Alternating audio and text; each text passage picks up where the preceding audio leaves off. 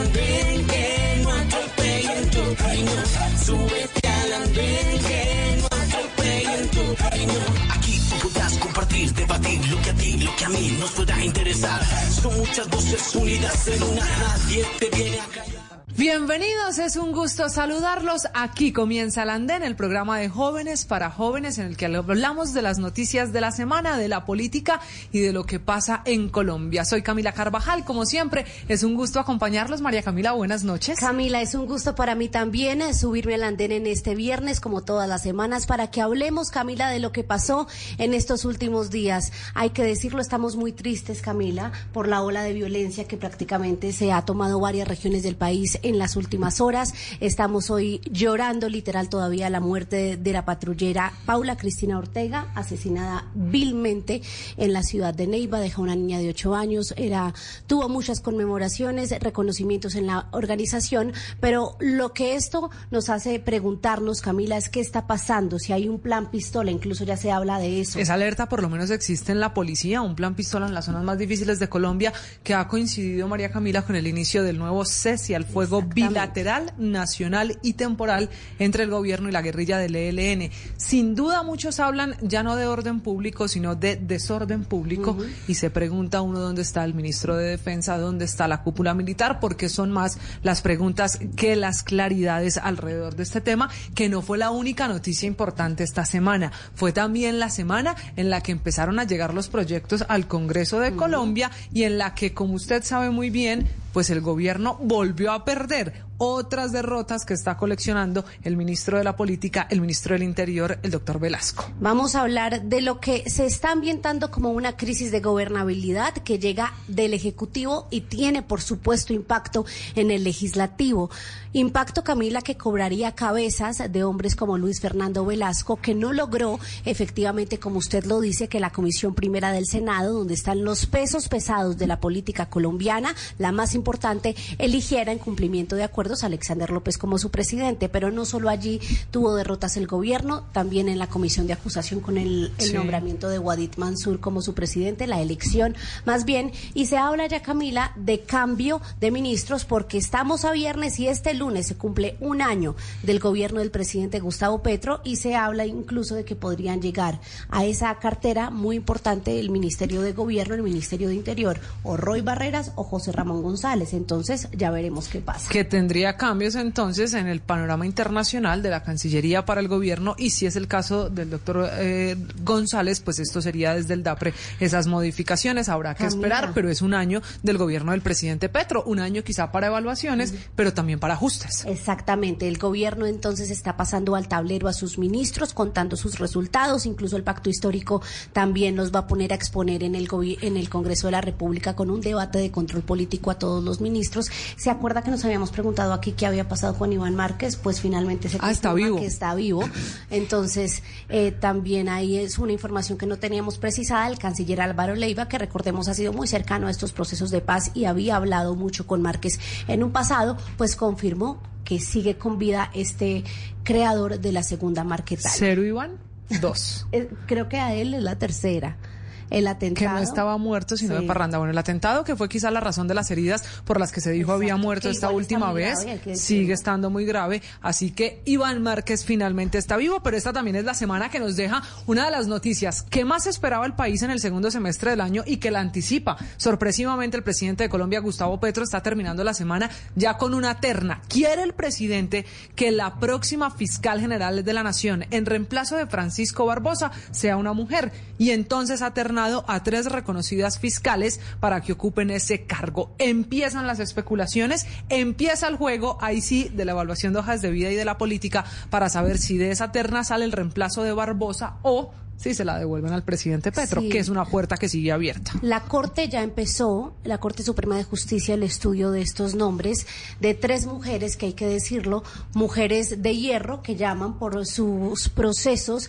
eh, Investigaron investigadores Odebrecht, de Odebrecht, el. Palacio de Justicia y también, pues nada más y nada menos que las cosas de corrupción que se cometieron en Colombia. Muy relacionadas también algunas al exfiscal Néstor Humberto Martínez, tienen también muchos cuestionamientos, pero son mujeres que se han enfrentado a grandes poderes políticos del país y que el presidente Gustavo Petro, hay que decirlo, ya vamos a ampliar este tema, no es muy cercano a ninguna de ellas. Entonces fue un mensaje que envió el mandatario también solicitando que en los casos que tienen que ver con su familia se evalúe la posibilidad de nombrar un fiscal ad hoc y eso sería para el caso, el escándalo del año, quizás, que es la captura de su hijo Nicolás. El año no se ha acabado, acuérdese que cualquier cosa puede pasar, pero sí la captura del hijo del presidente. Por primera vez en la historia de Colombia, esta semana vimos como el hijo de un presidente en ejercicio en Colombia, el hijo de Gustavo Petro, Nicolás Petro Burgos, pues fue capturado por la fiscalía junto a su ex esposa Dai Vázquez. Y la pregunta con la que está terminando la semana es ¿a quién va, a, delatar? cuál es el ventilador que va a prender y ese es el tema que tendremos esta noche aquí en el andén, porque es necesario saber si el presidente Gustavo Petro se puede apartar políticamente de las consecuencias que traiga el escándalo de su hijo, que además es diputado, que es funcionario público y que hace parte del pacto histórico, el movimiento del presidente. Así que ese será el tema. Usted también puede opinar usando numeral el andén en todas nuestras redes sociales. Vamos a tener un debate con nuestros panelistas alrededor de Nicolás Petro, el presidente Gustavo Petro y las consecuencias de una captura de la que sigue hablando el país y que fue titular en el mundo entero. Una primera pausa, regresamos. Esto es el andén. Súbete al andén que no atropellen tu camino. Súbete que no atropellen tu camino.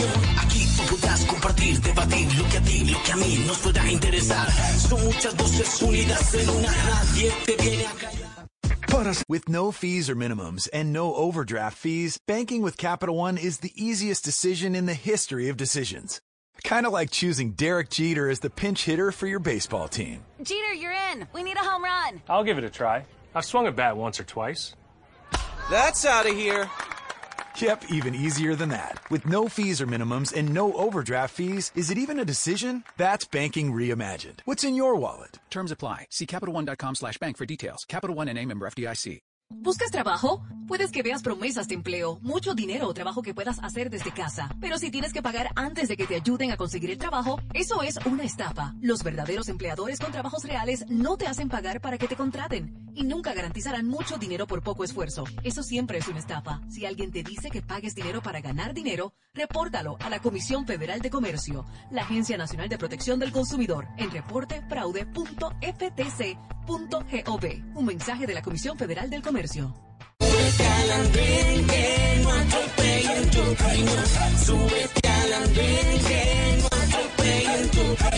Aquí tú podrás compartir, debatir lo que a ti, lo que a mí nos pueda interesar. Son muchas voces unidas en una. Nadie te viene a callar. Continuamos en el andén, María Camila, y lo prometido, es momento de presentar a nuestros panelistas. Vamos a entrar en materia, vamos a debatir esta noche sobre el presidente Gustavo Petro, la captura de su hijo y las consecuencias políticas. Así que, si le parece, arranque usted, porque tenemos muchos invitados esta noche. Sí, un panel de lujo, como siempre, esta noche en el andén, y vamos a arrancar con nuestra cara nueva del andén. Es un gusto darle la bienvenida a Valeria Caicedo. Ella es administradora de empresas, comunicadora social, y es un gusto tenerla esta noche. Valeria, bienvenida. Hola Camila, Camila, un placer estar acá. A mis compañeros panelistas, un gran saludo y a toda la audiencia que nos sintoniza a esta hora. Muy bien, y vamos ahora a las caras conocidas. Si le parece, arranco a la derecha. Sebastián Zapata es uno de nuestros analistas políticos recuperado. Viene, se sube al andén. Hola Sebastián, buenas noches. Muy buenas noches Camila, a mis compañeros, Valeria que hoy es su primer programa, le vaya bien, a todas las personas que nos escuchan y ojalá este programa sea chévere, nosotros que lo podemos escuchar en libertad. miedo. A diferencia de otras personas que creo que lo van a escuchar si usted se refiere al hijo, no sabemos, apenas vamos a determinar si habrá o no detención domiciliaria o incluso si va a la cárcel el hijo del presidente, pero ya voy para allá, déjeme termino de presentar a quienes nos acompañan esta noche. También se sube al andén José Luis Moreno, abogado, el que ya es cara conocida del andén. Buenas noches, bienvenido. Buenas noches, muchas gracias por la invitación a, las María Camilas, a las Camilas. Eh, a los demás panelistas y bueno, nos subimos al andén a seguir debatiendo todo esto relacionado a Nicolás Petro. Casi que el culpable de que el tema de esta noche sea la captura de- del hijo del presidente. Señora, Bueno, cerramos sí, este panel. Tenemos panelistas motivados y eso es lo que importa. Se sube al andén para cerrar este panel eh, Juan Luis de la Hoz. Él es economista, abogado, cara conocida aquí en el andén y hoy nos acompaña presencialmente. De nuevo, un gusto tenerlo aquí, Juan Luis. Muchas gracias María Camila y Camila. Siempre es un gusto subirse de nuevo al andén. Un saludo a los compañeros de panel. Bueno, Sebastián, arranquemos. La captura del hijo del presidente de Nicolás Petro Burgos era quizá uno de los temas más complejos para el presidente de Colombia, Gustavo Petro. Desde que estalló este escándalo en febrero, cuando habló su ex esposa, se especulaba mucho de qué iba a pasar con una de las personas de la familia presidencial. Ya en una celda, ya habiendo sido legalizada su captura, ya le imputaron cargos, habiéndose definido su futuro, ¿es posible para el gobierno separarse políticamente de una situación que enfrenta el hijo del presidente? No, Camila, eso es políticamente imposible, ¿no? Empecemos porque hay una sospecha de que plata que le dieron al, al, al Petro Junior seguramente ingresó a la campaña. Esa es una de las cosas que está investigando. Y si ingresó a la campaña, pues seguramente el presidente está involucrado.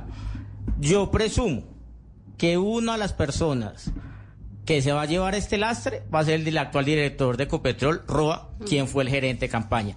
¿No se, les ¿No se les extraña a ustedes? De seguir esto así, va a correr la misma suerte de Roberto Prieto y otras personas.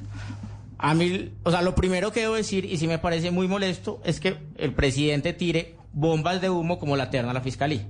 Desde hace muchos años nunca se había mandado a la corte eh, un tridente pues para el reemplazo del fiscal tan rápido. Pues, ¿Por qué lo hizo esta semana? Pues claramente para aclarar, el, o sea, para que le sirviera de, una bomba de humo para el, asunto del hijo. Yo creo que eso es una burla con los colombianos. Lo que necesitamos saber es efectivamente si esto es un 8000 2.0 o qué fue lo que pasó.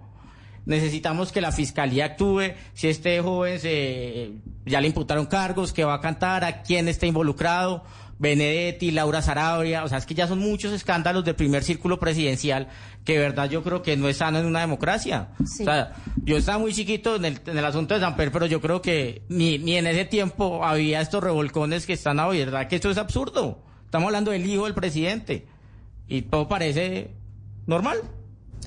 Bueno, y en ese sentido, entonces, ¿qué dice usted, Juan Luis? ¿Será que sí es posible? Porque hay que decir que las responsabilidades son individuales, ¿no? Sí. Igual que los procesos penales. Ese es el curso de la justicia. Aquí el que tiene que responder es Nicolás, pero es muy difícil separar el tema de sangre y el tema laboral porque era el gerente de la campaña en el Atlántico. ¿Usted cree que eso se puede separar de la función del presidente? Pues tú lo has dicho, María Camila, mm, yo creo que evidentemente pues las presuntas conductas delictivas de, de Nicolás tienen, tienen una connotación totalmente individual. Por más que el presidente sea eh, Gustavo Petro, pues él no tiene que asumir las responsabilidades penales de su hijo, pues porque los, de, los delitos de sangre no, no se conciben en, esta, en esta democracia. Pero, pero lo cierto es, y yo creo que en eso vamos a coincidir mucho, es que eh, Petro y la y, y, digamos la dirigencia política del pacto histórico en el departamento del Atlántico no se va a poder separar eh, políticamente de lo que representa haberle entregado la, la representación o las banderas políticas del cambio en un departamento tan importante como el Atlántico. Es decir, el costo que tendrá que asumir como colectividad el pacto histórico eh, por poner a Nicolás como candidato a la gobernación del Atlántico y posteriormente como diputado del Atlántico, además sin tener la trayectoria, sin que lo conocieran en el departamento, eh, sin ser del departamento del Atlántico, seguramente, y además yo creo que eso es uno de los actos de nepotismo más grandes que ha habido en la historia política de este país, ese error político de haberle entregado las banderas eh, del cambio a Nicolás, sin duda tendrá unas consecuencias que no solo eh, digamos, asumirá el pacto histórico, sino, digamos, todo el proceso alternativo en el, en el departamento y en la región Caribe, que es una región que sin duda está secuestrada por los clanes políticos y que este tipo de escándalos no le favorece. Como el clan de en- Petro. Y como el clan Char también y el Gerlen y una, una, una cantidad de, de clanes eh, pero que estos escándalos no le favorecen a los procesos alternativos para de verdad construir una alternativa ciudadana para, para esta región y para el departamento del Atlántico que tanto lo necesita. Y es quizá la política en el Atlántico la que más está temblando porque no sabemos el ventilador que va a prender Nicolás Petro Burgos a quién le va a caer. Pero José Luis, bajo esa línea, decía hace un momento Sebastián, que haber presentado la terna de las mujeres que puedan ser fiscal general de la nación en Colombia es una cortina de humo para evitar que se siga creciendo este escándalo por la captura de su hijo. El presidente de Colombia estaba impedido o de alguna manera vetado para seguir teniendo relación y escogiendo al próximo fiscal sabiendo que el capturado es su hijo. De ninguna manera el presidente se encuentra impedido, por el contrario, el presidente va a ejercer o está ejerciendo su función constitucional y la Corte Constitucional y la Corte Suprema ha desarrollado eh, la independencia del, fiscal, de la fiscalía y de los, de los fiscales que adelantan las investigaciones. Por eso es que a Nicolás Petro le negaron como tal la recusación que hizo del, del fiscal eh, en su investigación. Y la Corte sostuvo, o se sostuvo, la rama judicial, que debería seguir investigando porque el fiscal que estudia el caso pues va a ser un fiscal independiente que no depende eh, del fiscal general y por lo tanto no se va a encontrar impedido. Ahora, él hace también una aclaración en, al respecto y dice, oiga, si la Corte considera, pues nombren un fiscal ad hoc para los casos de, mis familiares para que no existe ese impedimento. Pero yo no creo que se le deba quitar esa función constitucional que le corresponde al presidente por un tema, eh, por la investigación con su hijo, porque eso siempre va a pasar. Obviamente este es un caso excepcional en donde el, el primer presidente tiene un hijo, un presidente tiene un hijo investigado y en la cárcel que además parece ser que va a aceptar eh, los cargos a través de un principio de oportunidad o en su defecto un, un, preacuerdo. Pero yo sí creo que tiene totalmente libertad. Esto sí, como le decía nuestro compañero, eh, es una cortina de humo. Yo creo que se adelantó mucho tiempo antes. Ningún presidente lo había sacado seis meses eh, antes de las elecciones de... Hasta el 13 de febrero será Francisco Barbosa fiscal. Y seguramente esa, esa, terna puede que se caiga. seguramente esa terna... de ahí no va a salir. Estoy segurísimo.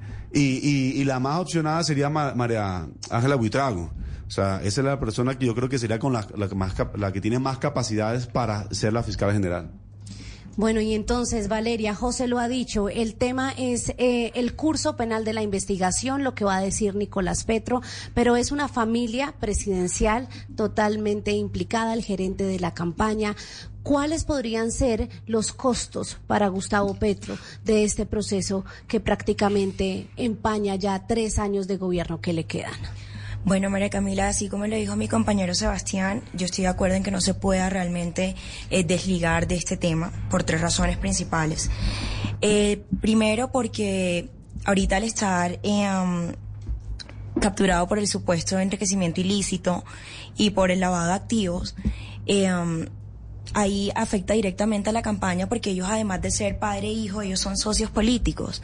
Eh, Nicolás era la persona encargada de, toda la campaña del Atlántico y eso va a afectarlo sí o sí, pues igual eh, trabajaron juntos siempre todo ese tiempo.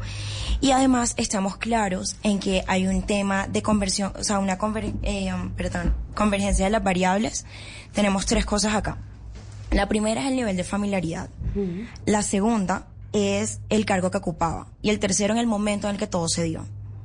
Entonces, estas tres cosas, si estuviéramos hablando de una situación de manera independiente, veríamos todo de una, todo por independiente, listo, uno no tiene como, uno no tiene como, perdón, uno no tiene como vincularlos, pero en este caso, eh, al estar todos juntos, realmente yo creo que ahí está todo el problema.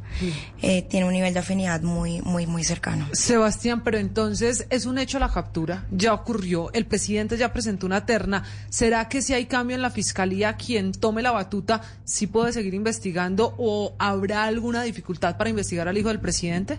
No, pues yo creo que no, es que constitucionalmente el presidente manda la terna y la Corte Suprema escoge. O sea, es que eso yo no lo pongo en discusión.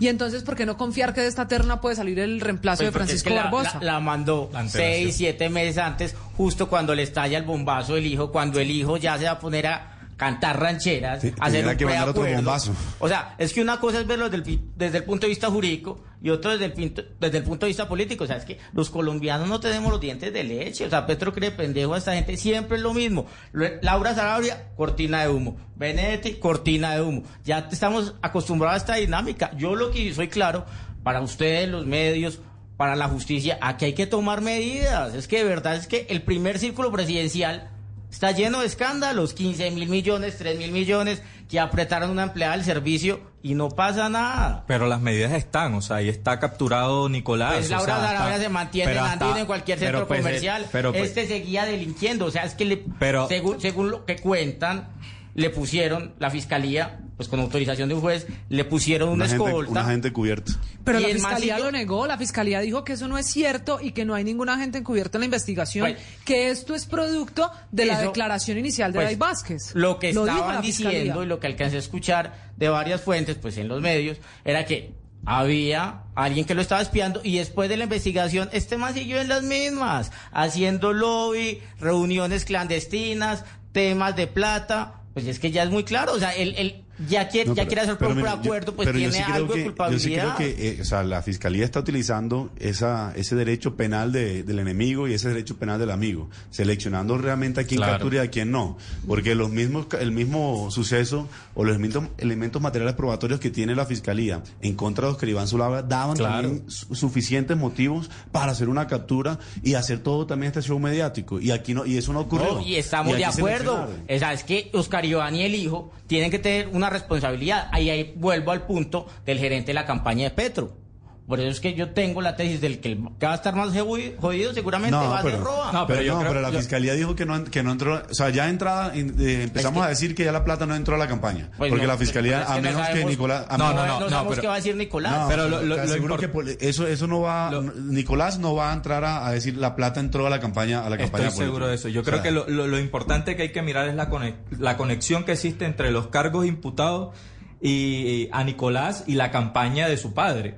Y además de las posiciones que ha asumido Gustavo en su condición de, de presidente de la República. Lo cierto es que Gustavo Petro, a diferencia, a diferencia de otros presidentes que ha tenido esta República, ha asumido una posición de respeto a, los, a, a la división de poderes. Desde el, desde el primer momento tomó medidas de alejamiento frente a Nicolás, que eso mostró... Ah, no, si él no lo no, crió. no, pero, pero eso, eso eso, muestra O sea, como evidentemente siempre, está lavando eso muestra evidentemente una Un mensaje, un mensaje claro. un mensaje de, un de mensaje que claro no de está de acuerdo con eso y de Y los independencia 15 de la mil millones que dice Y- Benedetti que entraron a la campaña, el tope pero que 30 investigue mil. la fiscalía No, es que ya hay ya- muchos elementos No, ya de Benedetti verdad. se, re- se Sí, retractó de eso y dijo que eso fue borracho. Ah, No, pues borracho y cualquier otra cosa, pero pues la, ni la que fiscalía ni nadie ha dicho que ha entrado dinero fraudulentos a la campaña de Gustavo Petro. O sea, eso no se ha dicho hasta el momento y yo creo que en eso hay que hacer honor a la... No, y a la- fue claro, a y la fiscalía fue clara en la audiencia de formulación de imputaciones y diciendo que la plata nunca entró a la campaña, a la campaña de- del pacto histórico. Pero señores, si la plata no entró a la campaña, si no lo ha dicho la fiscalía, si de eso hoy no hay, no hay pruebas, ¿por qué Valeria el costo político del escándalo es para el presidente? Porque, porque Camila, el país no puede olvidar que Petro representa un voto, eh, un voto de opinión muy sólido. A ver, estamos hablando de un presidente que le apuesta a la anticorrupción, que le apuesta a la transparencia, y por eso es que está en el ojo del huracán ahora mismo. Es por todo eso que, por todo eso que forjó durante años en sus campañas, con el, con el lema con el que llegó, y ahorita, y ahorita Luis- el hijo demuestra todo lo contrario. Claro. No, yo, yo ahí le agregaría que esto tiene una connotación evidentemente política, ¿cierto? O sea, frente a escándalos de la misma connotación y del mismo calado, eh, digamos, ni la fiscalía, ni la rama judicial, incluso eh, tampoco mediáticamente se ha asumido, digamos, el, el show y el escándalo como lo han puesto en, en los términos que, que se lo han puesto a Nicolás Petro. Y no estoy justificándolo ¿Cómo así, porque... asumir, porque que Pues que, dígame el hijo de un presidente Pero espéreme, Sebastián. que tuviera gastos de Luis, 200 millones de pesos esa, esa, esa idea, asumir, eh, ¿cómo lo ha puesto? ¿En qué sentido?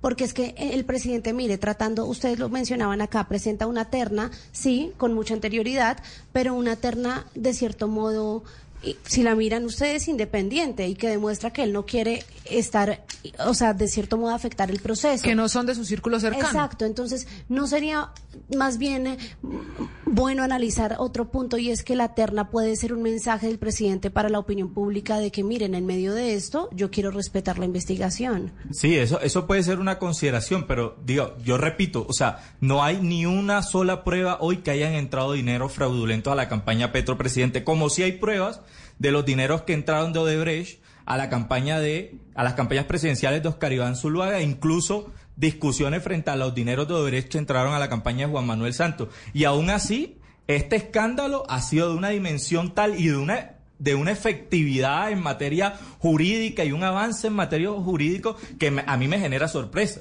O, no me genera sorpresa. Yo tengo la consideración que esto ha avanzado de la forma como ha avanzado y ha sido lo mediático que ha sido porque se trata de Petro. No, y del hijo. y del hijo. Es que, dígame, que, un hijo que haya dio ese chicharrón de, de, del pacto histórico en, este en el país. Atlántico. Ninguno. O sea, el, ¿Por qué tiene un costo político? Uno, porque es el hijo del presidente, que eso nunca en la historia de Colombia había pasado. Y dos, porque era el representante del pacto histórico en el Atlántico. Era esa vocería del cambio y por lo tanto, pues derrumba la, la, las banderas que tenía el pacto histórico con este tipo de actuaciones y con que el hijo, que, se llama, que es de del el hijo del presidente que se tilda de que una persona transparente, honesta, que lucha contra la corrupción, de la que veníamos presuntamente la derecha, pues ahora sale también con actos de corrupción y miles de funcionarios más de, también de este gobierno. A modo de anécdota, yo no sé si ustedes vieron en las redes que está circulando un video de la campaña de Petro a la gobernación que decía plátano. Entonces iba con un plátano y, le decía a la, a la gente, no, pues no reciba plata porque la idea es que cambiemos esto. Y cinco años, seis años después, pues ya vemos en lo que está. Entonces, ¿cuál es el cambio? A mí me molesta algo, porque aquí la izquierda, el sector del petrismo y demás, sacrificaban a todos los partidos por los delitos de sangre. Si usted metía alguien con un papá, un tío que haya tenido nexos para política, es más, lo sacrificaban por sus delitos de sangre, que no, para mí, eso no está bien. Pero hoy en día Petro sí no se le puede decir nada por el tema del hijo. O sea, esa doble moral o sea, a mí me parece no, totalmente él se desligó, doble él moral. se desligó porque él dijo no lo crié. No lo creo. Ahora, pero es que uno no eligió un papá, uno eligió un presidente, ¿cierto? O sea, si yo hubiese elegido, eh, si hubiésemos elegido al papá de Nicolás, pues tuviéramos todo el derecho de juzgar quizás si, si fue buen papá o no fue buen papá, pero lo cierto es que elegimos un presidente y el debate hay que y necesitamos ubicarlo como presidente. Pero entonces, claro, papá. pero entonces Claro. que Ariel Ávila y todas las fundaciones y todo el sector de la izquierda eh, dejen de hablar de clanes políticos, de partidos de derecha. Pero los porque clanes tienen uno- existen. porque O tienen sea, uno clanchar pe- existe. pero porque tienen O sea, en la cara uno peor y no dicen nada. Es que están montando unas familias Yo- esto yo- con yo- esto. yo no sé los cargos que tiene. O yo sea, no sé la- si peor, yo no sé si peor, de verdad te lo juro que Pues, yo no sé si peor, o sea, yo, yo, lo que Pues sí en, se sabe en- es que en el hay tema una- Laura Sarabia ya hay muertos. No apareció un señor muerto en un carro. Es que, es que creen que esto es un paraíso y no, esto es nefasto y no llevamos ni un año. El 7 de agosto el señor cumplió un año y aquí ha pasado de todo. Pero de todo ha pasado. Pero volvamos a lo que está pasando en la audiencia y en la fiscalía, particularmente María Camila, porque esta semana, como si le faltaran pocos ingredientes a esta novela, arrancamos con la captura y también con el anuncio que el hijo del presidente no iba a aceptar cargos, Exactamente. ni él ni su ex esposa. Luego pasa la audiencia de imputación Valeria, en la que la fiscalía destapa sus cartas. Y mágicamente el hijo del presidente cambia de opinión y anuncia que va a prender el ventilador. ¿Por qué pudo cambiar de opinión Nicolás Petro y sus abogados? Bueno, eso es un tema complejo. Yo realmente creo que se dio cuenta que era mejor pues colaborar y que le iba a ir bien, le iba a ir bien porque iban a sacar muchas cosas al aire y que le iba mejor él desde antes diciendo listo, aquí tengo dos posiciones, o puedo ser un testigo o puedo de pronto pues tratar como de manejar eh, la, la pues la pena que le toque, que le tocaría por eso. Entonces yo pienso que, que quiso como adelantarse, como anticiparse a una algo peor. Pero si es así, entonces Wallis no lo capturaron por ser el hijo del presidente. Lo capturaron porque hay unas pruebas que demuestran unos Camila, delitos, y de hecho- tanto que él mismo decide cambiar de es opinión. impresionante porque está claro aquí una cosa y es que la estrategia de pronto inicial no les funcionó, porque su abogado dejó claro que él no iba a aceptar cargos y, y dicen, Camila, que no, no tenían claridad de todo ese arsenal con el que llegó la fiscalía a, a la audiencia, porque lograron demostrar de cierto modo o, o, llevaron las pruebas de cómo Nicolás pagaba riendos mensuales de 58 millones de pesos, tenía un estilo de vida que le costaba 200 millones de pesos mensuales y él gana pues el 13 fiscal Mario millones. Burgos dijo que era un estilo de vida traqueto, no lo decimos nosotros, lo dijo el fiscal en esa No, es un audiencia. sinvergüenza, Pero o sea, entonces Andaba en si un esa- ataúd de un contratista un y nadie decía nada. Es un pero, sinvergüenza. pero yo creo Luis, que- a ver, si ahorita estábamos diciendo que el problema aquí era que lo capturaron y que todo este escándalo es porque es el hijo del presidente. Si es así, ¿por qué cambia de opinión? ¿Por qué decide colaborar justo cuando la fiscalía destapa sus cartas? Yo creo que de manera muy inteligente él toma una decisión de no hundirse solo, ¿no? Él sabe que él, él, él estaba rodeado de gente que también hacía parte de, de, de, digamos, de estas conversaciones con el hombre Malboro y demás.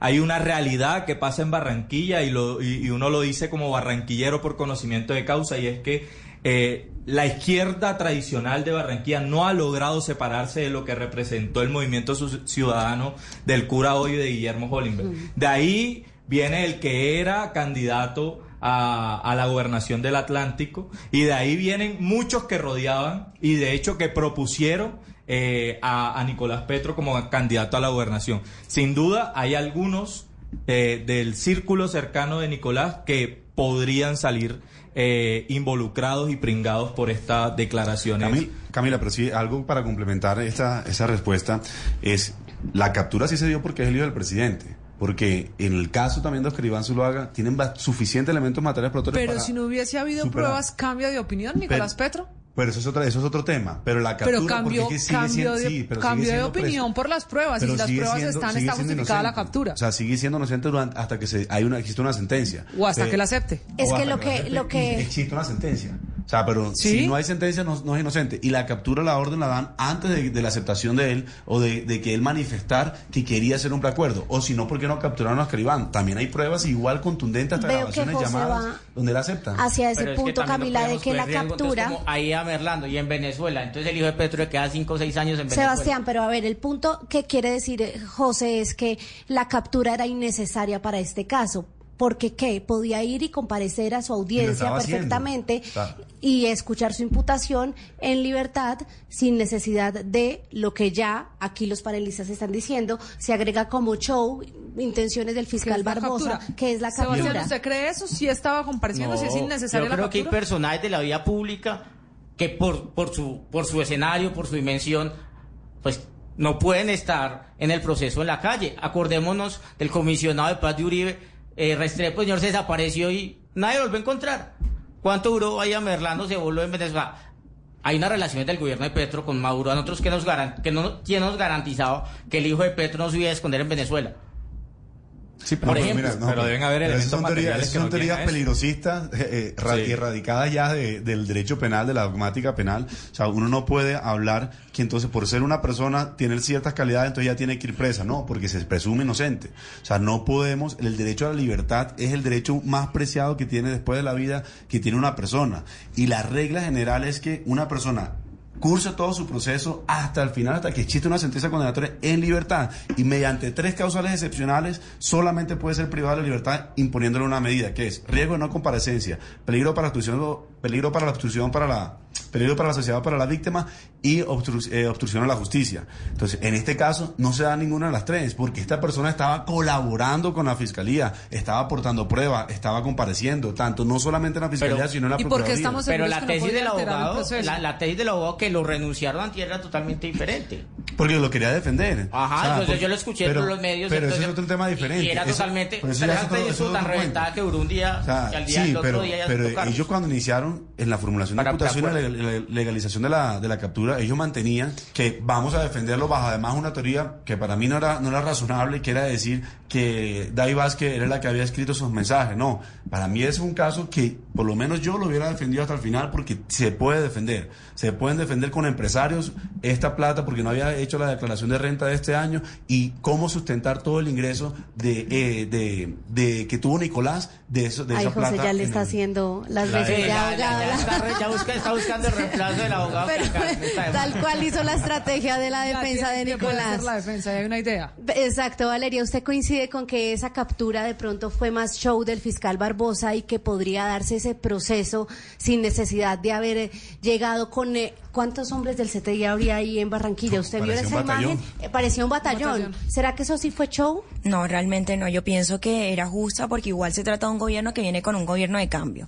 Un gobierno que quiere algo distinto, un gobierno que dice, no, vamos a, vamos a luchar contra eso. Sí, que en otras oportunidades, ok, se han volado, o que no, no sé, que en el caso de Oscar Iván, de pronto, no sé, no se investigó lo suficiente. Listo, está bien. Pero ya este es un cambio, o sea, un- la idea no es comparar. Es un gobierno que viene con un cambio, que viene con una propuesta distinta y era como listo. Ante eso yo creo que estuvo perfecto. que se dio la captura. Y en su caso, Juan Luis, pues, ¿qué tan posible? Usted hace un momento decía, es que votamos por un presidente, no por un papá. Y detrás de toda esta historia, no solo hay el componente penal o jurídico o judicial alrededor de Nicolás Petro y su ex esposa, hay también un drama familiar. Y es nada más y nada menos que la familia presidencial la que está en la mitad de esta historia. ¿Se puede separar el drama político, por mencionarlo de alguna manera, con el drama familiar de la familia, la primera, la presidencia, la más importante de Colombia? Yo quisiera decir que sí, pero sin duda eh, es un momento difícil para el presidente, ¿no? O sea, eh, los que los que tienen hijos sin duda reconocerán que, que pues nadie quiere que, que su hijo termine involucrado en, en actos delictivos y menos tú siendo la cabeza de una nación. O sea, y yo nadie no- quiere, como dijo, que su papá diga que no lo crió. ¿no? Nadie quiere tampoco eso, pero pues es una realidad, no lo crió. No lo crió y yo creo que es sensato y sincero por de parte de, de Gustavo, eh, del presidente de la República, reconocer de que él no hizo parte de la formación de los valores de, de su hijo. Yo repito, si nosotros de verdad hubiésemos elegido a un papá o al papá de Nicolás Petro, pues lo juzgáramos por eso. Pero no podemos, porque elegimos fue un presidente.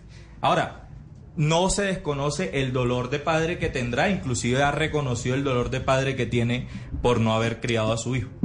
O porque Mira, lo yo- vaya a tener en la cárcel. Yo creo que eso sí la habla yo sí mal. creo, Camila, que sí se puede separar. O sea, el presidente sí se puede separar a pesar que tenga un dolor familiar, porque él tiene un deber constitucional y legal de actuar como presidente y no como padre. Y además, su condición de presidente le obliga a que sea esté por encima de ese tipo de circunstancias para que pueda liderar una nación. Porque si no, entonces estaríamos reprochando, eligiendo no solamente a, a un mal presidente, sino a un mal papá y dañaría la, la estructura, la institucionalidad que, que hoy día tienen las instituciones en Colombia.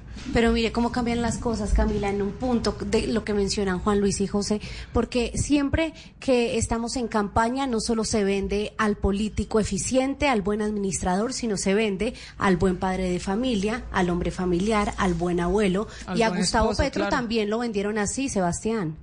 Pues claro, con su esposa, como con sus 50 hijos, etcétera. O sea, toda era una familia feliz, unida, hasta que empezaron a mirar todos los chicharrones del hijo y ahí sí lo desconoció. O sea, es que el audio de esta semana de la hermana es muy claro cuando le dice, yo soy la única que te estoy ayudando porque no te meten a la cárcel. Literal, yo no sé si ustedes lo escucharon. Ok, yo creo, yo creo, Sebastián, O sea, que... yo, yo quiero decir una cosa, yo me solidarizo porque o sea, debe ser una posición humanamente muy difícil Claro. del presidente porque pues va a tener tiene su hijo con todos los ojos. Seguramente esta cortina de humo la fiscalía durará dos días cuando este joven ya empiece a hablarlo de los preacuerdos, etcétera, etcétera. Otra vez estará en el, en el reflector y más que estamos en elecciones. Pues eso también es un, un factor que- clave. Ya vamos a hablar Y de yo me eso, solidarizo con vamos él porque no, no debe ser fácil, pero pues son las consecuencias. Y es que nos llevamos un año. ¿Quién nos garantiza que de aquí a cuatro años otras personas de la familia de Gustavo Petro no estén en, en una misma lógica? Acuérdense, por ejemplo, el tema del pacto de la picota, que seguramente el hermano lo van a investigar. Y habrán otras cosas que seguramente con el tiempo empezarán a salir a luz pública. Pero mire que Y decir que no lo crió es lavarse las manos. No, pero, es nefasto. pero mire que se- se- eh, el presidente se separa en lo bueno o un funcionario, cuando una, una persona, cuando ejerce un cargo como esos, de tal dignidad, uno se separa también y se, se separa de, de los familiares de lo bueno. Es decir, no te voy a contratar a ti, no te voy a contratar a ti, no te voy a dar contrato. Igual tiene que pasar en lo malo. Te metiste en problemas, o sea, yo no puedo influir en tu caso y no puedo meterme Así porque si no generar un tráfico influyente y cometería además un delito. Que lo, lo estudiaría la, la Comisión de Acusaciones Pero si el de la Cámara. presidente sabía que no crió a su hijo en valores, no debió pensar en eso antes de, de designarlo como Pero, coordinador Gustavo, de la campaña en el Pues Atlántico. a veces los padres se equivocan y de pronto pensó que, eh, y no solamente los padres, las personas Es que también se sí le equivocan servía para ser candidato a la gobernación, sí le servía para ayudarle a Benedetti, pero es que ya, ya sí lo desconoce, cuando ya sabemos todo lo que hay. No lo desconoce, no, Sena- pues, pero del- tampoco del- es que del puede utilizar su cargo de presidente para mover las, las- el tema político jurídico. No, no, es que ese no es el punto. Lo que estamos viendo es que sí le, sí le ha convenido para ciertos escenarios electorales. Pero acuérdense, la campaña en el 2018, cuando iban con los plátanos de plátano, era Petro gobernador. Y luego, cuando le empezaron a organizar la campaña presidencial, él y Benetti fueron los que organizaron toda la costa. O sea, sí le ha servido, sí ha tenido esa relación cuando le ha convenido. Yo creo, Sebastián, que por, por honor a la verdad hay que, hay que reconocer que Petro siempre ha sido consecuente cuando su hijo ha actuado mal. Recordemos que en la alcaldía de Bogotá, también de la Bogotá Humana, eh, también lo acusó de Mandó una carta. mandó una carta Y aún que así lo lanzó a la que gobernación, qué belleza. que- ahora, Y ese el es el error. Lo No, que pues. tú mencionas es el verdadero error y el costo político que tiene que asumir Gustavo Petro y el costo político que tiene que asumir la colectividad del pacto histórico en el Atlántico. Ese sí es el costo. Oye, el. Atlántico y en todo el país. Estamos hablando del hijo del presidente. Pero que no se pueda separar de, de- de la elección, yo sí creo que sí se puede separar y de todo este problema. ¿Que va a tener un costo político? Pues lo va a tener, eh, sin duda alguna. Pues desde ya lo tiene, pues no tiene candidato a la gobernación en el Atlántico. Y ahora, hay que decir una cosa, hay que revisar quién es la cabeza de lista del pacto histórico en el Atlántico.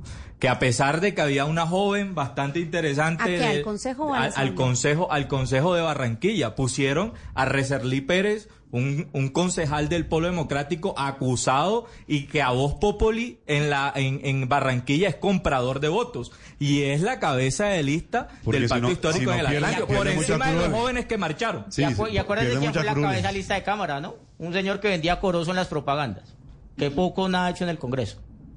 Que le regaban la curul. Usted está hablando de Ahmed Escaf, un hombre también mencionado en este escándalo, pero Valeria, yo quiero volver al hijo del presidente a propósito de los delitos. No son delitos menores, es un enriquecimiento ilícito, el quizá más grave de los que ha señalado la Fiscalía en este caso. ¿Encontrará Nicolás Petro la manera de justificar el ingreso de esos recursos? ¿Usted cree que hay explicaciones válidas para la justicia? No, yo no creo que haya explicaciones y menos con todo lo que han dicho. O sea, para la vida que se estaba dando, para lo que él recibe, esas cuentas simplemente no cuadran. De ninguna manera. Y ahí, Camila, eh, Valeria cae, toca un punto fundamental porque el, la cuestión no es solo sobre el ingreso, el presunto ingreso de dineros a la campaña, sino también de los nexos de Nicolás, el turco Ilzaca, Ah. el hombre Malboro, hombres que le habrían dado casi dos mil millones de pesos. Eso dice Day Vázquez. Eso dice Day Vázquez. Y que ya sabemos qué personajes son, ¿no? Exacto, personajes cuestionados incluso Muy de cuestionados. ellos. o sea, tiene- no lo que puede decir es que este el hijo de Petro sí es que no le tenía miedo a nada. Nada, a un aventurero total. Están los Sí, deportes pero de alto riesgo. El punto también es el enfoque de la investigación, eh, Juan Luis, el, el tema de, de la responsabilidad individual de, de Nicolás. Cuando Nicolás dice que quiere hablar, ¿usted cree que eso va a estar enfocado hacia la campaña? ¿Será que Nicolás va a mirar a su padre e involucrarlo en este tema o cree que va a ser más bien hablar de sus nexos puntuales y de su propio enriquecimiento ilícito? Yo creo que no va a mencionar a, su padre en, en ninguna declaración que dé. Yo estoy casi seguro de eso y tampoco creo que hable de él mismo. Creo que va a comenzar a abrir el ventilador es sobre eh, su círculo cercano y sobre las dinámicas de la política de la Pero tocando la campaña. Yo creo que no. Yo creo que no va a tocar la campaña por respeto al padre. Lo que sí es que sí va, va a tener otra dificultad, que si le habla de él mismo, también tiene que meter esos otros delitos que, que va Claro. a echar al agua o que va es que aquí no a estamos hablando del, el del respeto al padre, no, aquí estamos es que el país sepa la verdad. Pues O sea, sí. Pero también son estrategias de Sí, cómo sí, se sí. va a defender él. Porque ya lo que está claro es que han tenido una mala defensa, tanto Dai Vázquez como él. Y que José se muere por ejercer. No, pero, pero es que. o sea, ¿cómo capturan a una persona que denunció? O sea, ¿cómo capturan a una persona que denunció? Eso es porque no organizaste bien antes con la fiscalía. Oiga, tengo esta denuncia, pero garantíceme a mí, yo hago un principio de oportunidad, un acuerdo, pero no me capture, capturan al, al resto. Pero es, es- lo que hizo fue, yo cometí el delito y al momento de empezar a declarar, se empezaron a, a echar para atrás, había unas inconsistencias y tome su captura. Y, y- y van los dos y es una, eso realmente es una presión política. Ahora, el acuerdo que va a hacer el, eh, Nicolás Petro, que yo creo que va más por un principio de oportunidad donde busca una inmunidad total, va no solamente hablar de su caso, porque su caso está más que claro, Sí. sino va a hablar, a hablar de casos externos que vayan a involucrar y que esté por encima del nivel de él para que sea interesante para la fiscalía, porque la fiscalía puede José decir, llegó al punto no. que nos José falta en esta punto. discusión. ¿Y quiénes son?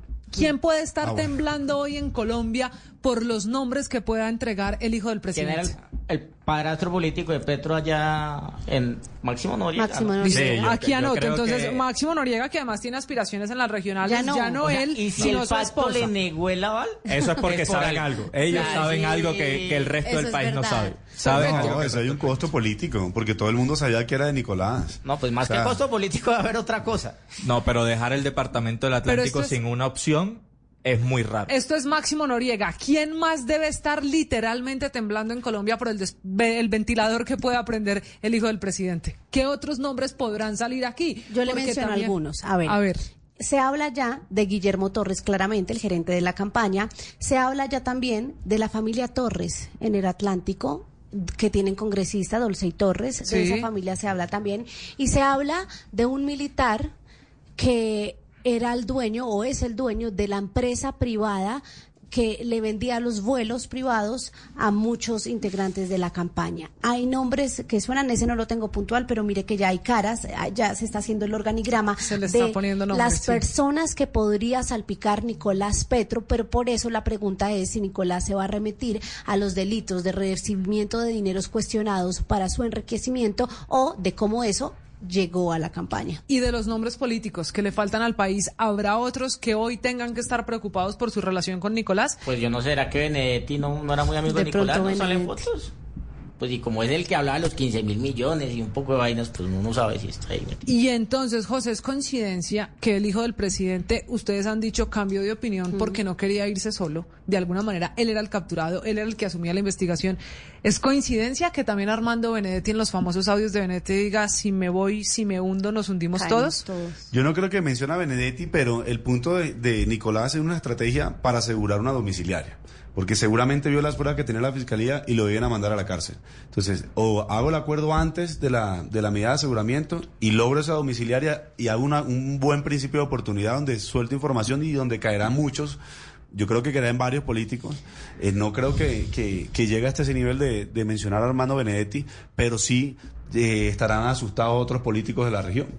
Bueno, analicemos, Camila, también lo que tiene que ver con el futuro del gobierno. Sí. Gustavo Petro, el presidente, ya venía haciendo Cumpliendo algo. un año en la Casa de Nariño. Exacto.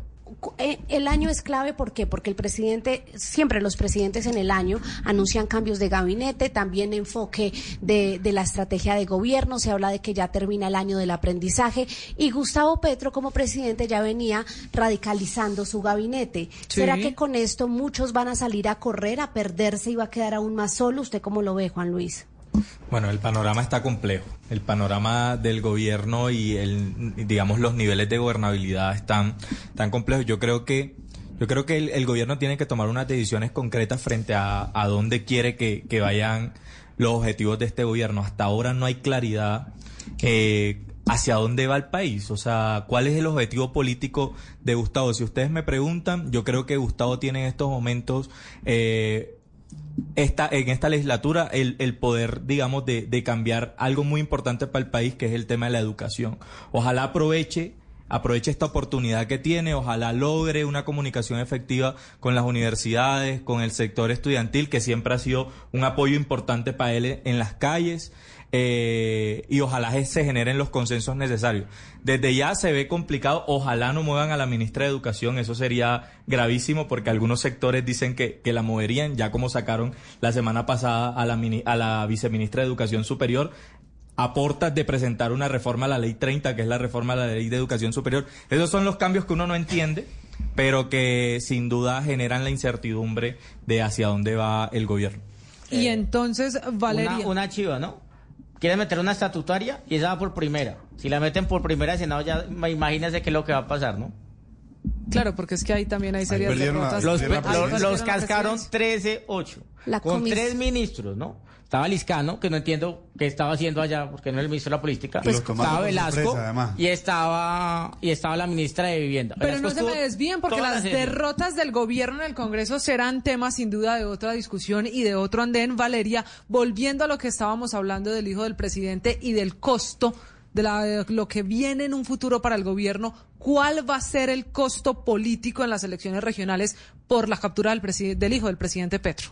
Duro, duro y yo pienso que el costo va a estar fuerte. Realmente lo vamos a ver reflejado sí o sí en las elecciones de ahorita. Y además, Camila, vamos ya para un año y no hemos visto cambios. Lo único, lo único que hemos visto son los escándalos que han salido, como los trapitos que han sacado, y realmente las reformas no le han salido como creía, 11 cambios de ministros, el cambio ha estado, lo único que, el único cambio que hemos visto ha sido como todos los trapitos sucios de la campaña, todo, todo lo, todo lo negativo. ¿Será que entonces el, el péndulo si se inclina, José, hacia la derecha con este escándalo? ¿Será que el, el resultado en el 29 de octubre va a ser que los opositores del gobierno ganen más alcaldías, gobernaciones, cupos en, en- las asambleas, en los consejos y los edilatos? Sin duda alguna, la derecha se va, se está fortaleciendo y se va a fortalecer en las elecciones porque ese es realmente el costo político de este tipo de acciones. Y no solamente de las acciones de Nicolás, sino de las acciones de ingobernabilidad que ha generado, como lo mencionaba Valeria, en los cambios de ministros, en los choques internos de los mismos funcionarios, en los actos de corrupción y escándalos que se han visto durante todo el gobierno, que siempre, cada, casi que cada semana hay un escándalo nuevo. Entonces, ese costo va a, ver, va a estar reflejado en los diputados, en los concejales, en las alcaldías y van a perder posiblemente ciertas alcaldías importantes que hoy tenía el pacto histórico. Jos- José, y sin duda, y sin duda hubo un error importante en la entrega de avales, ¿no? Hubo ciudades que nunca les llegó el aval. O sea, el pacto histórico no alcanzó a entregar avales, por ejemplo, ediles en Barranquilla, la lista del Consejo en Pereira, no- se quedaron a las 12 de la noche los candidatos esperando un aval del pacto histórico que nunca llegó. O sea, no van a competir tampoco en muchas ciudades. Y entonces, Sebastián, ¿qué tiene que hacer el gobierno para enderezar el costo político No, de la pues, captura lo mejor que le puede pasar al país y que pase el gobierno es que ya sea el 7 de agosto del 2026. O sea, eso es lo mejor. tres años. Es que Pero tres años. Algo hay que hacer, Aterrizar. sobre Este- todo en el tema político. Hay un problema porque es que esta gente no estaba preparada para gobernar. El 29 de octubre van a ver eso. Tuvieron problemas con los avales. Sí. No sabían hacer coalición. No tenías candidatos. Están, tiene una, co- el, pacto histórico tiene una coalición de un montón de partidos que ya se estaban reventando y quieren sacar a Paulino con el ADA, por ejemplo. O sea, no se pueden de acuerdo como proyecto político. ¿Cuánto se demoraron en escoger candidato a alcaldía de Bogotá? Pero yo que creo es que el es clave de ellos. aterrizar lo que dice Camila. sea, sí, ese es el panorama, pero aterricémoslo. ¿Qué tiene que Pero es hacer que, el ¿qué, gobierno? qué van a hacer si ni siquiera tiene un ministro de la política que es capaz de ganar una presidencia y una comisión? Pero, por ejemplo, ¿Qué van entonces a Si hacer? llega que Roy ministro todo se soluciona. ¿Qué, qué van a hacer si sacan ministros cada dos Él tenía meses? caminando al Congreso derechito. ¿Qué van a hacer no hay Pero mire, pero Sebastián, Pero por ejemplo, en ese caso particular, María Camila, perdóneme, ¿tiene que renunciar, irse el ministro Velasco? Pero es que ¿a quién van a poner? va a Eh, pero si Petro, si, si Petro Pero lo- él va a pagar el costo de que pero si Petro lo renuncia, No, pero el único sí debe error, y si Roy no quiere, primera. si Petro pone a alguien de izquierda, pues va a ser peor, porque es que ya está radicalizando y eso le está rezando las, las Por eso, pero perdóneme, Sebastián, no le estoy tenía. entendiendo, devolvámonos. Usted dice que hay un costo político aquí Ajá. y que el gobierno tiene ya que buscar salida porque lo mejor Pues- que puede pasar es que se acabe el periodo. Pero es que Pero nos es que, faltan ¿qué- tres pero años de ¿qué salían a buscar? Se han mostrado que no se pero pueden venga, poner de Sebastián, acuerdo. la no mirada una- fatalista, un- un la mirada fatalista uno la coherente. entiende, el pesimismo, pero el hecho es que el país sigue andando, la gente sigue pidiendo resultados. Y el entonces, gobierno Juan Luis, tendrá que gobernar. Exacto, o sea, es decir, tienen, Camila hace énfasis en eso que es clave, tienen que hacer algo. Usted ya lo mencionaba, podría llegar Roy. ¿Qué otros componentes podría más tener tiene esa que hacer el gobierno? ejecutar el presupuesto para que no tenga, no sea el, el presidente o el gobierno con el, el menor índice de ejecución del presupuesto. Y con una O sea, cartera amplia por la tributaria. Entonces, yo sí creo, yo sí creo que tiene Claro. que mejorar la gobernabilidad, mejorar el presupuesto para ejecutar y que se van a sobre y se van los cambios. De lo contrario, va a seguir todo igual. Valeria, hay que volver a unirse con partidos tradicionales. La coalición debería volver en Colombia en medio de la captura y el escándalo que significa que Nicolás Petro pues esté en semejante problema. Sí, yo pienso que sí. ¿Por Creo- qué? Creo que es necesario porque igual está fortaleciendo mucho la derecha y necesitamos otra vez como tener eh, una estructura robusta dentro del gobierno que pueda que pueda pues defendernos y salvar al país antes de que se termine el gobierno. Oye, es que si no hace la coalición, no le pasan los proyectos en el Congreso. Y los proyectos son necesarios para el cambio que él, eh, que él requiere. De lo contrario, no va a ejecutar nada de sus propuestas de campaña. Sí, yo creo que, que, que Gustavo tomó un camino de gobernabilidad eh, difícil en el sentido de que eh, puso todas las apuestas en el Congreso de la República, ¿no? O sea, se metió en camisa de once varas, como decían la- las abuelas, y eso necesariamente lo pone en la posición de que tiene que recomponer eh, la coalición de gobierno y tiene que buscar las mayorías. Tiene un gobierno nacional que tiene que poner en función de recomponer las mayorías. Y ese es el mensaje que le mandó el, el Congreso, quita, perdiéndole la comisión, la comisión primero y, pe- y perdiendo también la comisión de, de acusaciones con Guadit. O sea, hoy en día la comisión, la coalición está desmoronada y el, el, No, el pero gobierno recordemos, que él mismo fue el que la reventó por Twitter.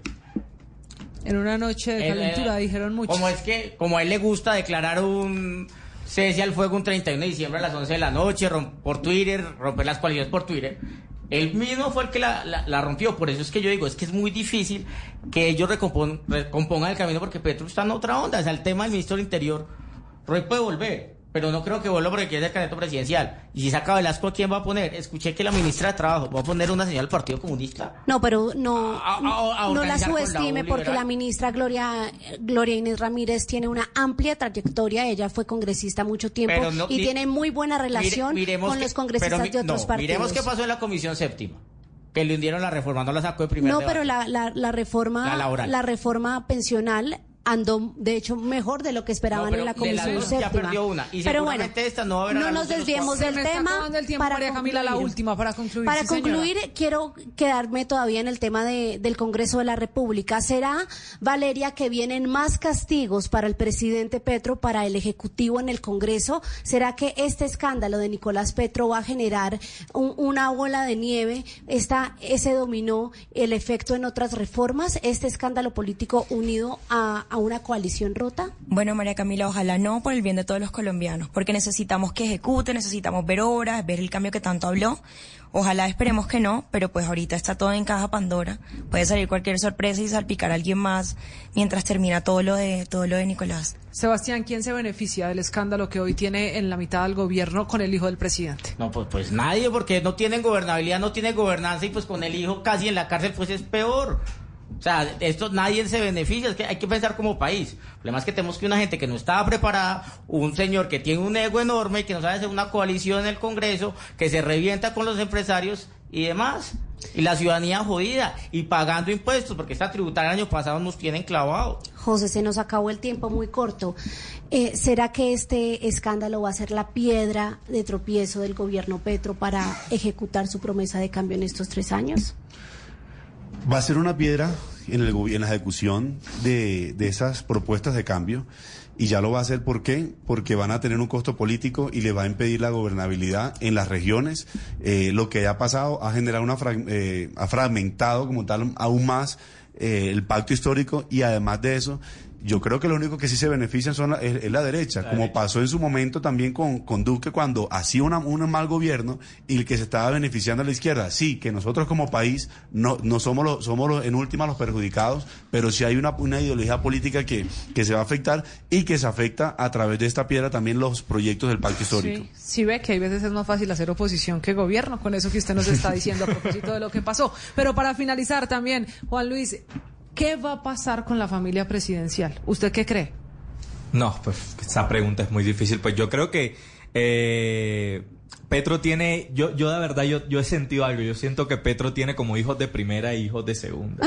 ¿A que tiene favoritos? Eh, tiene, lo- tiene los favoritos, sin duda él tiene sus favoritos. Eh, yo Está creo que- rezagado en el Código yo Civil. creo que, que esos, esos hijos lo acompañarán, la esposa lo acompañarán, tratarán de, de mostrar una nueva imagen de lo que es su familia, eh, cerrar filas como familia, en la que le queda eh, un poquito, y pues esperar qué pasa con Nicolás. Yo creo que la estrategia de comunicación de Gustavo frente a, a lo que ha pasado con Nicolás ha sido acertada, la verdad. No. Y habrá que ver. Con el último tuit casi que le dijo que era responsable, que Yo- acepte sus errores. Yo tengo una apuesta. por eso, sí, que pero- Yo quisiera Se apostar. Pero en 2026 Nicolás va a ser el único de la familia presidencial Sí. con líos judiciales.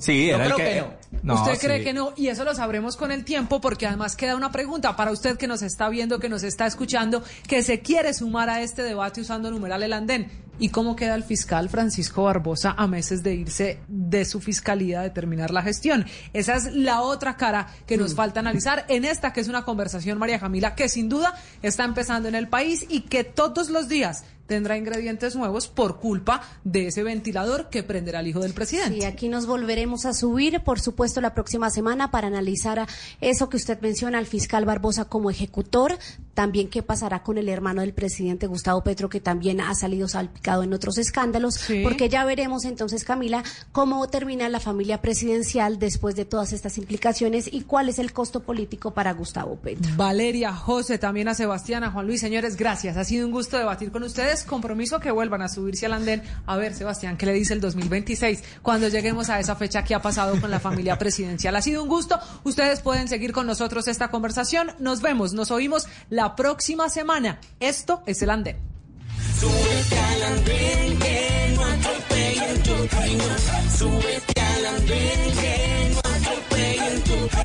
Aquí tú podrás compartir, debatir lo que a ti, lo que a mí nos pueda interesar. Son muchas voces unidas en una, nadie te viene a callar.